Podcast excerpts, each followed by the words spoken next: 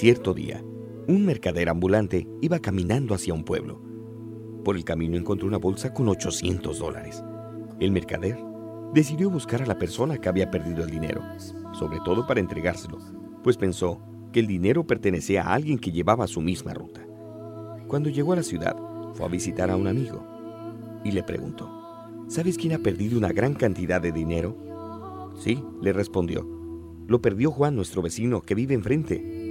El mercader fue a la casa indicada y devolvió la bolsa.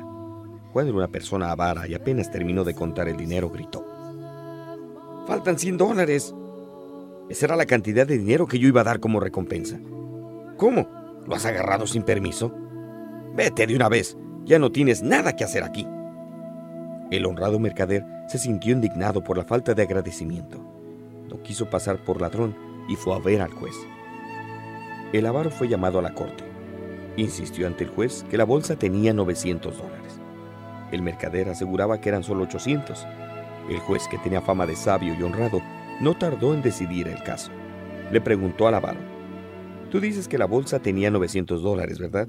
Sí, señor, respondió Juan. ¿Tú dices que la bolsa tenía 800 dólares? le preguntó el juez al mercader.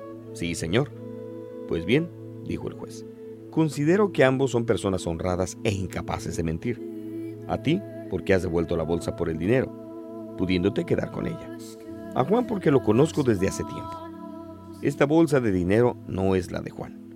Aquella tenía 900 dólares, esta solo tiene 800. Así pues, quédate tú con ella hasta que aparezca su dueño. Y tú, Juan, espera que alguien te devuelva la tuya.